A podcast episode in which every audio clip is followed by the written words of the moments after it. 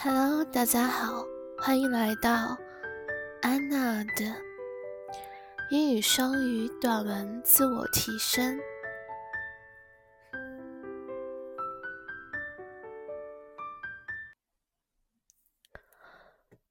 上个月。芬利涡轮机变速箱的生产商哈森国际传输公司在伦敦股票交易所上市了。尽管它的股价在上市后第一天就大幅上涨，并随之带来丰厚的回报，但你也许会说，没什么好大惊小怪的，绿色科技股不照样在狂飙吗？但哈森也展示了另一个趋势。并且这个趋势将被证明是持久的。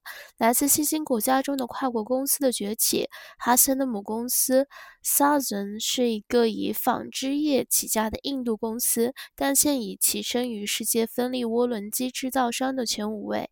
在这个过程中，Southern 不仅光收购了原比利时哈森公司，还收购了一家德国分立公司 Repower，并为他们总共支付了二十亿美元。Last month, Hansen Transmissions International, a maker of gearbox for wind turbines, was listed on the London Stock Exchange. Nothing noteworthy about that, you must say, despite the jump in the share price on the first day of trading and the handsome gain since. Green technology is all the rage, is it not? But Hansen and exemplifies another trend too, which should prove every bit as durable. The rise of multinational companies from emerging economies its parent is Suzlon, an Indian firm that began life as a textile manufacturer but is now among the world's five leading makers of wind turbines. Along the way, Suzlon has acquired not only Hansen, originally Belgian, but also Repower, a German wind energy firm spending over two dollar billion on the pyre.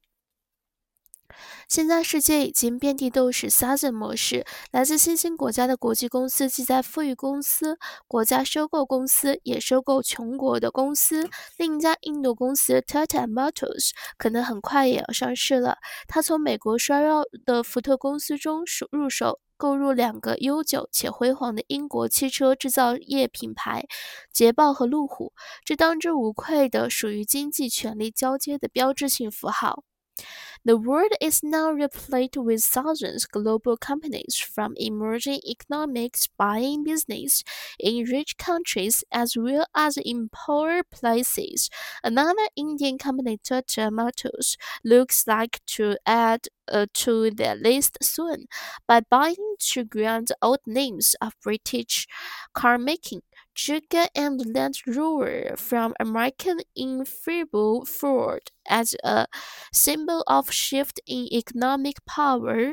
This is hard to match. 经济理论却说这种现象不应该发生，富裕的国家应该输出资本到较穷的国家，情况不应该反过来。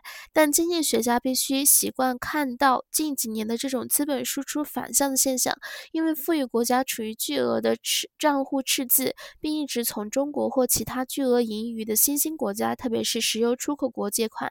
类似的，国外直接投资 FDI 在国外购买公司、建造厂房和办公楼，同样。也应该从富国流向穷国，并同时带去先进的经营和管理的技巧。Economic theory says that this should not happen.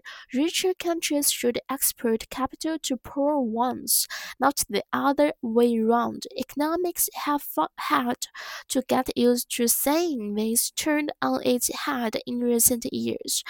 As rich countries have run large current account deficits and borrowed from China and other emerging economics, not play exporters with huge surpluses. Similarly, foreign direct investment (FDI), the buying of companies, and the building of factories and offices abroad should also flow from rich to poor, and with its managerial and entrepreneurial powers. 当然，现在还不是撕去教科书关于 FDI 章节的时候。根据联合国发展贸易会议的统计，2006年流入发展中国家的 FDI 超过流出部分的两千多亿美元。但金融和专业能力的转移不会全是单向的。发展中国家在2006年 FDI 流出之中占七分之一，其中大部分都是以收购的形式实现。印度公司在这方面的表现最引人注目，但来自巴西、中国和墨西哥的公司。司涉及的产业从水泥到消费型电子产品和飞机制造业，同样走向了国际化。就某种程度而言，大部分新兴国家的跨国公司始终在购买西方国家的技术，但他们为所收购的公司带去的可不仅是现金，还包括管理和经营的技巧。英国的经理们不得不在耳濡目染的环境里勉强接受墨西哥水泥商老板的理财成分。波音和空中客车也能从巴西航空公司的全球供应链中学到些知识。It is not yet time to tear up the textbook to FDI. According to the UN Conference on Trade and Development UNCTAD in 2006, the flow of FDI into developing economics exceed the outflow by more than $200 billion, but the transfer of finance and expertise is by no means all in one direction. Developing economics accounted for one seventh of FDI outflows in 2006, most of it in the form of takeovers. Indian companies have done most to catch the eye, but far from Brazil, China, and Mexico. In industries from cement to consumer electronics and aircraft manufacture have also gone global. Up to a point, emerging market multinationals have been buying vast know-how, but they have been bringing managerial and entrepreneurial skill, as well as just money to the companies they buy. British managers bear grudging witness to the financial flyer of Mexican cement bosses.